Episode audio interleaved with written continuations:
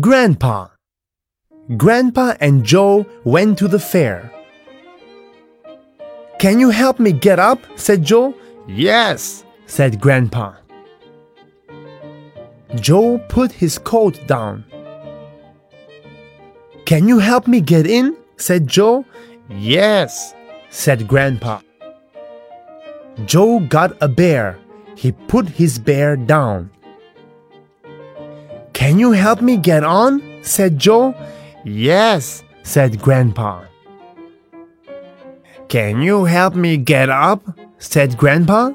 Yes, said Joe. Thank you, said Grandpa.